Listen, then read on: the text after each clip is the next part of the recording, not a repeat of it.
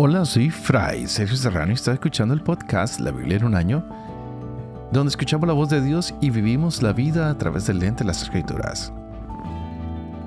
El podcast de la Biblia es presentado por Ascension. Usando la cronología de la Biblia de Great Adventure, leeremos desde Génesis hasta Apocalipsis, descubriendo cómo se desarrolló la historia de salvación y cómo encajamos en esa historia hoy. Y hoy estamos con los libros de Segundo Macabeos, Sabiduría y Proverbios. Estamos llegando al final. Ya mañana terminaremos este periodo tan, pero tan interesante. Pero quisiera regresarme un poquito al libro de la sabiduría que leíamos ayer, porque había mucha tela por cortar. Y esto quiero decir que en el libro de la sabiduría nos encontrábamos con el recordatorio de la serpiente que se hizo para ayudar a aquellos que eran picados cuando habían sido infieles en medio del desierto. Y lo habíamos leído en el libro de números.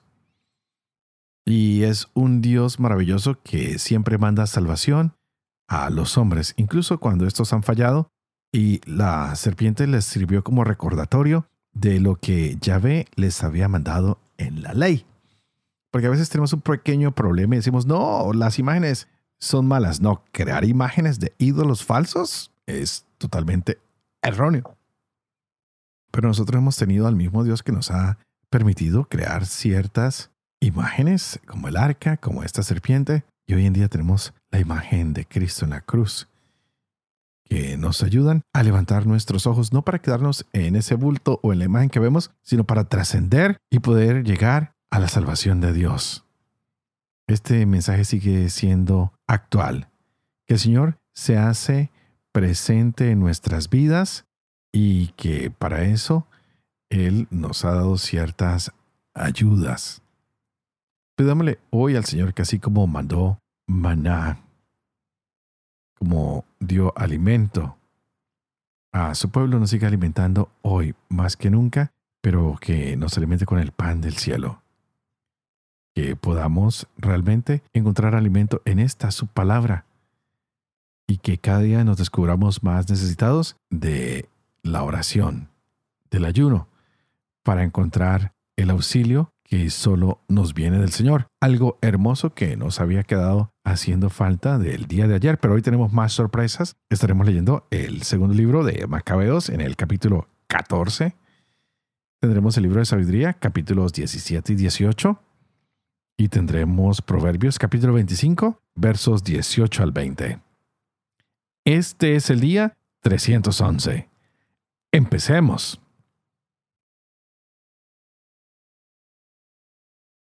Segundo libro de Macabeos, capítulo 14. Después de tres años de intervalo, los hombres de Judas supieron que Demetrio, hijo de Seleuco, había atracado en el puerto de Trípoli con un fuerte ejército y una flota, y que se había apoderado de la región después de haber dado muerte a Antíoco y a su tutor Licias.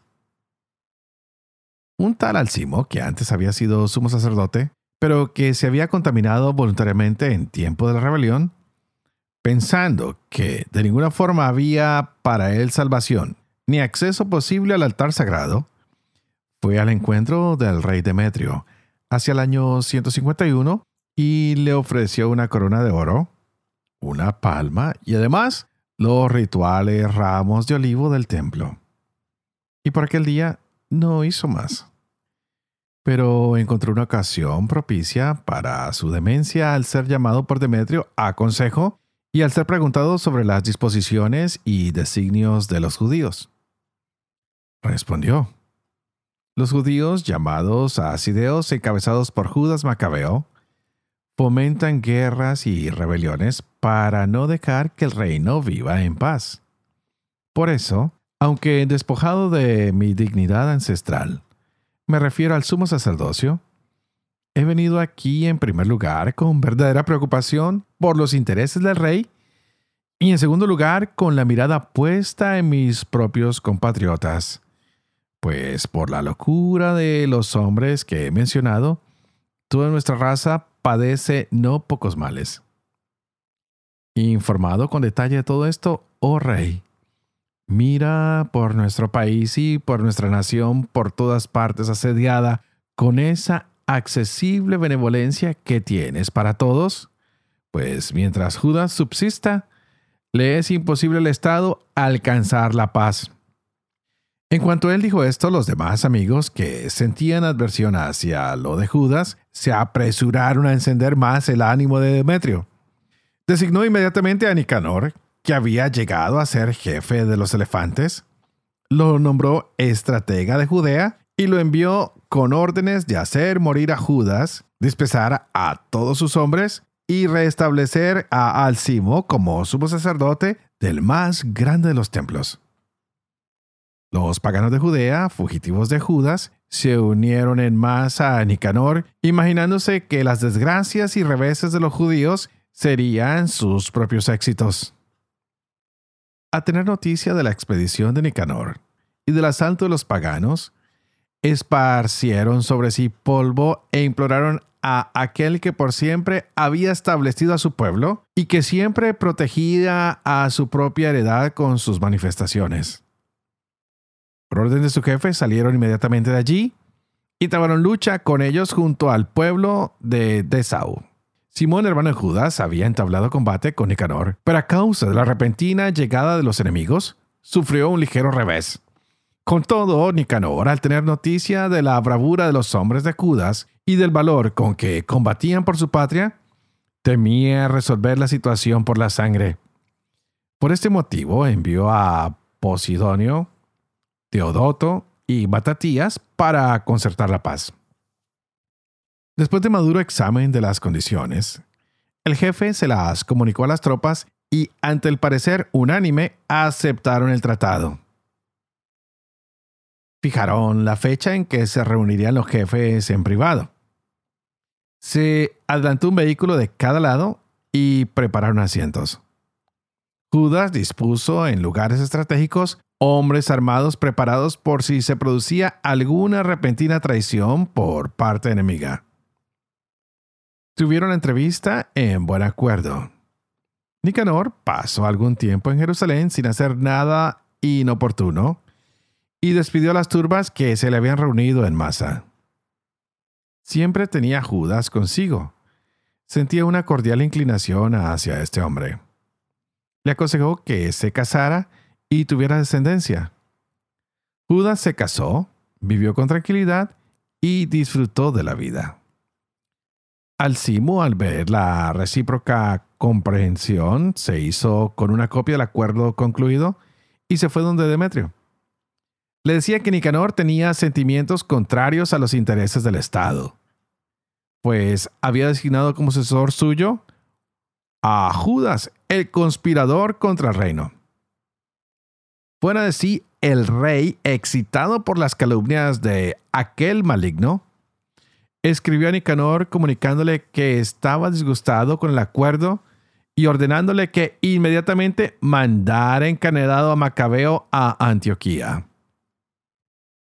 Cuando Nicanor recibió la comunicación, quedó consternado, pues le desagradaba mucho tener que anular lo convenido sin que hubiera cometido aquel hombre injusticia alguna. Pero como no era posible oponerse al rey, aguardaba la oportunidad de ejecutar la orden con alguna estratagema.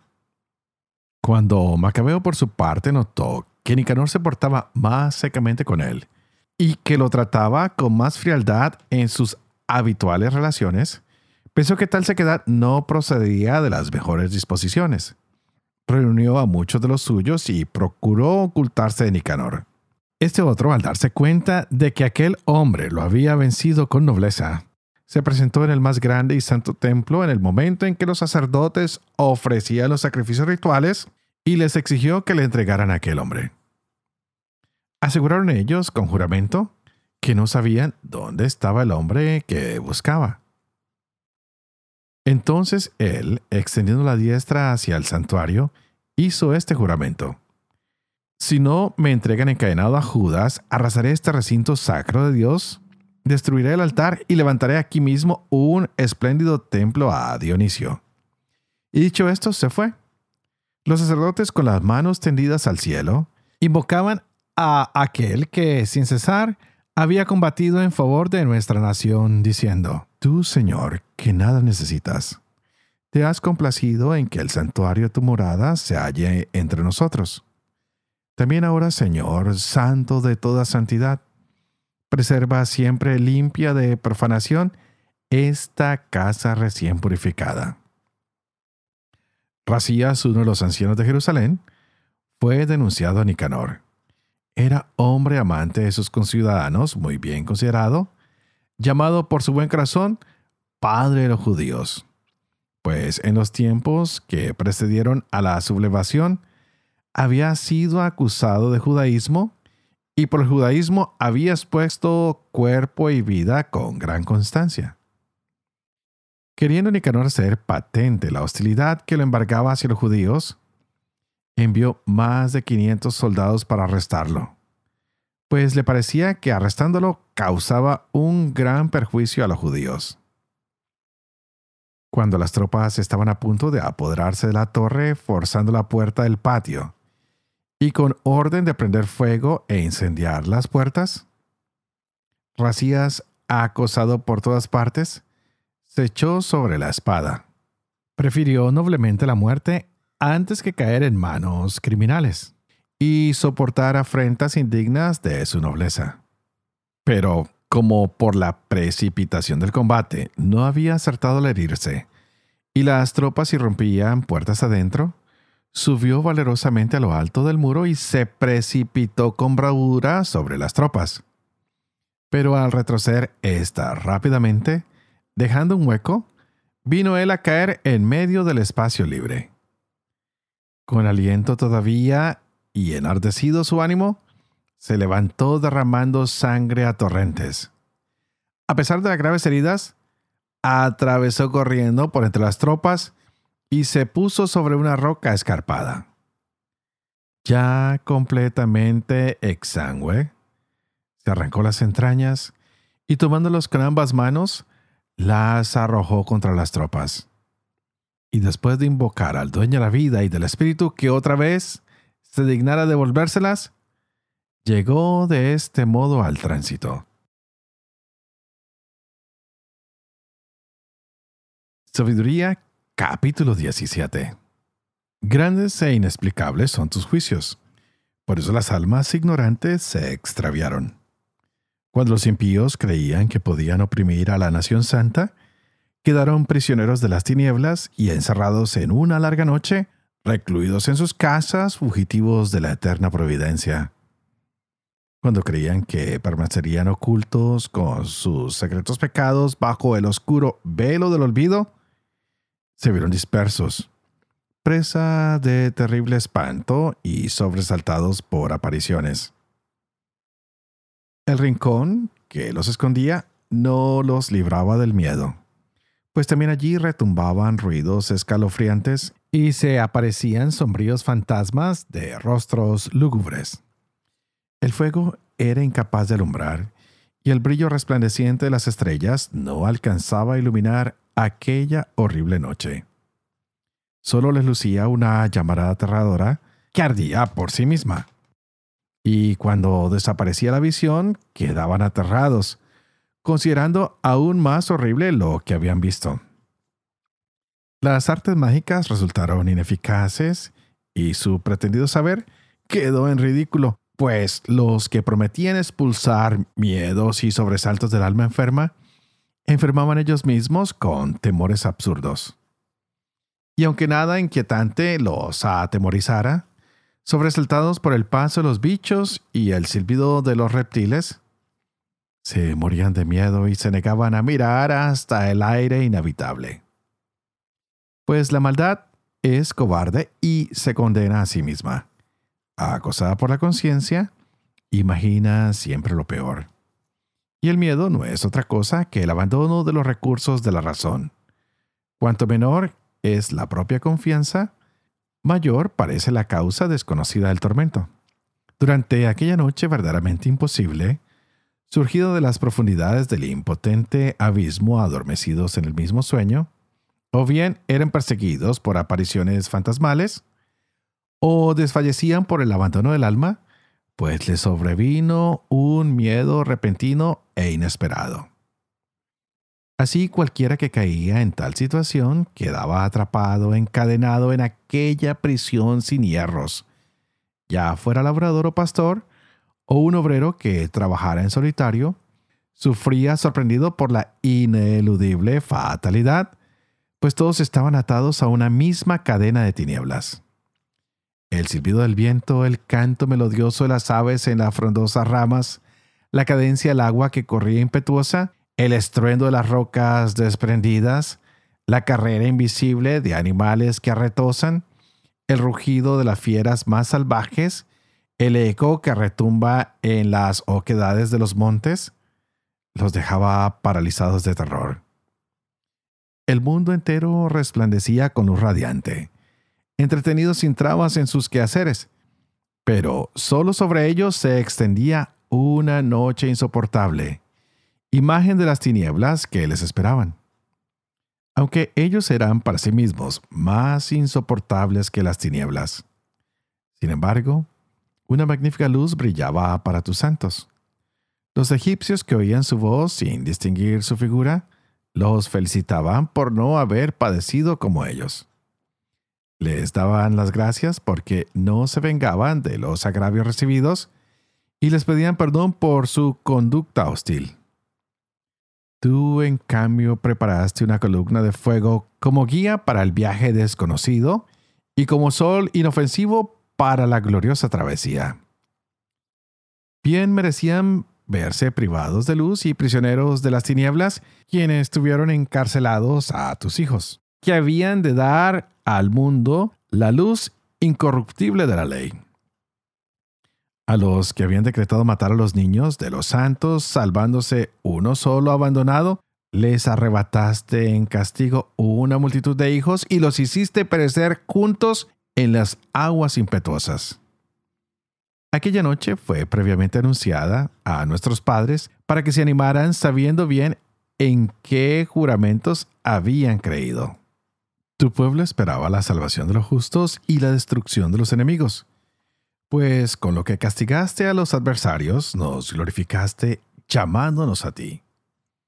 Los santos, hijos de los buenos, ofrecían sacrificios en secreto y establecían unánimes esta ley divina, que los santos compartirían los mismos bienes y peligros, cantando previamente las alabanzas de los antepasados le respondía el grito disonante de los enemigos, y cundían los lamentos de los que lloraban a sus hijos. El esclavo y el amo sufrían idéntico castigo, y el plebeyo padecía la misma pena que el rey. Todos por igual tenían cadáveres incontables con un mismo tipo de muerte. No había vivos suficientes para enterrarlos, porque en un instante pereció lo mejor de su raza. Los que no creían en nada a causa de las artes mágicas, ante la muerte de los primogénitos, acabaron por reconocer que aquel pueblo era hijo de Dios. Cuando un silencio apacible lo envolvía todo y la noche llegaba a la mitad de su carrera, tu palabra omnipotente se lanzó desde los cielos, desde el trono real, cual guerrero implacable sobre la tierra condenada empuñando la espada afilada de tu decreto irrevocable, y cuando se detuvo, todo lo llenó de muerte, tocaba el cielo mientras pisaba la tierra. Entonces lo sobresaltaron de repente sueños y visiones terribles. Les sobrevinieron terrores imprevistos. Tendidos por todas partes y medio muertos, daban a conocer la causa de su muerte pues sus sueños perturbadores se lo habían predicho, para que no perecieran sin conocer la razón de su desgracia. También alcanzó a los justos la prueba de la muerte y una multitud pereció en el desierto. Pero no duró mucho la cólera, pues un hombre irreprochable se apresuró a salir en su defensa con las armas de su ministerio, la oración y el incienso expiatorio. Se enfrentó a la ira y puso fin a la desgracia demostrando que era tu servidor. Y venció la indignación no con su fuerza corporal, ni con el poder de las armas, sino que sometió al ejecutor del castigo con la palabra, recordando los juramentos y las alianzas hechos a los antepasados.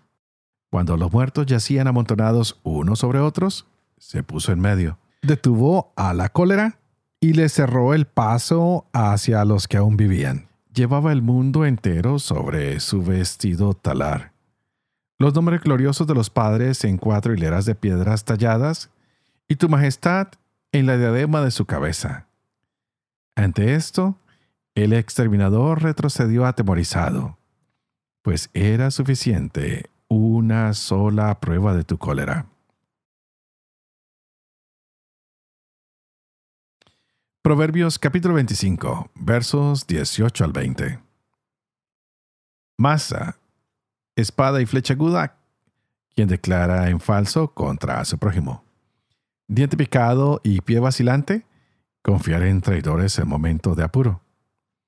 Vinagre en la herida y desnudez en día frío es cantarle coplas a un corazón triste. Padre de amor y misericordia, tú que haces elocuente la lengua de los niños, educa también la mía, e infunde en mis labios la gracia de tu bendición. Padre, Hijo y Espíritu Santo.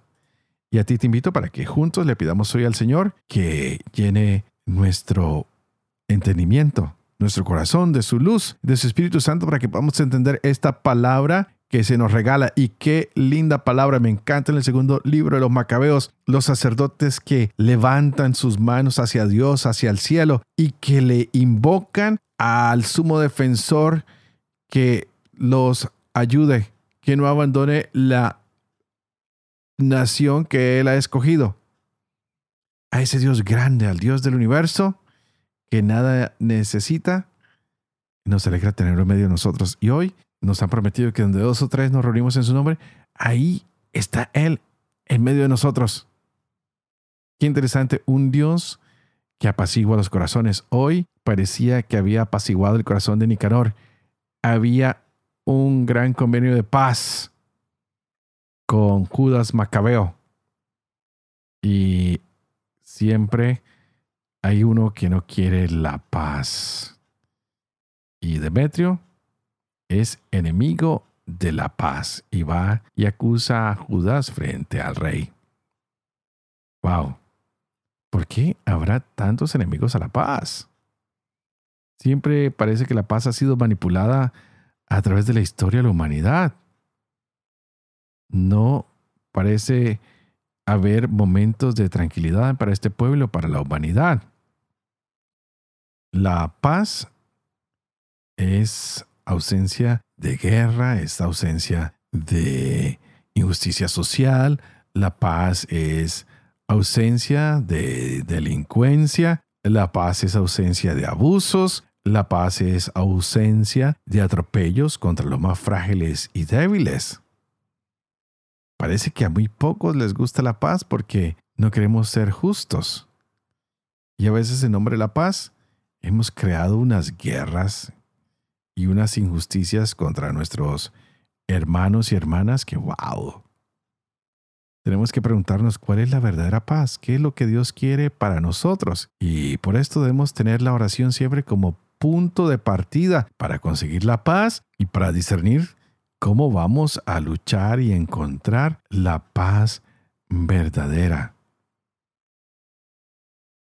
Hay unas diferencias entre los relatos del primer libro de Macabeos y el segundo libro de Macabeos, especialmente entre las relaciones de Judas y Nicanor y Demetrio, pero lo que más me llama la atención es que descubramos que, uno, es importante dialogar.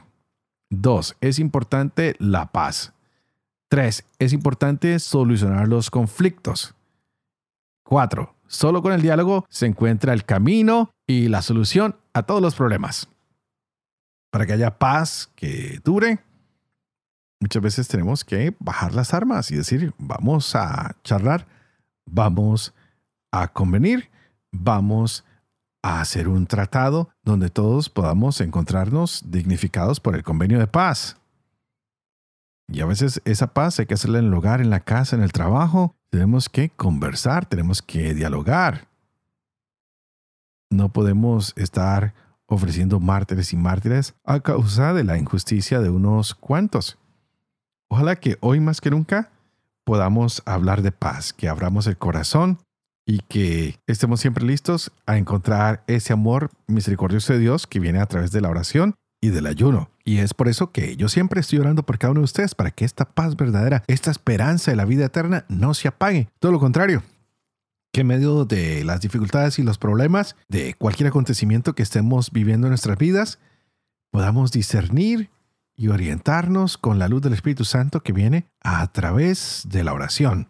Hoy vimos mucha oscuridad, pero también mucha claridad en la lectura de la sabiduría. Pidámosle al Señor que su sabiduría siempre ilumine al mundo, que su sabiduría siempre nos ayude a vivir su ley para que podamos escribir nuestra propia historia y decir, mi historia también es la historia de la salvación. Y termino orando por ustedes y ustedes por favor oren por mí para que yo pueda seguir siendo fiel a este proyecto de la Biblia en un año, para que pueda vivir lo que con fe trato de enseñar y compartir con ustedes, lo que estoy leyendo, para que pueda enseñar siempre la verdad y sobre todo para que pueda cumplir lo que he leído y lo que he enseñado. Y que la bendición de Dios Todopoderoso, que es Padre, Hijo y Espíritu Santo, descienda sobre cada uno de ustedes y los acompañe siempre. Que Dios los bendiga.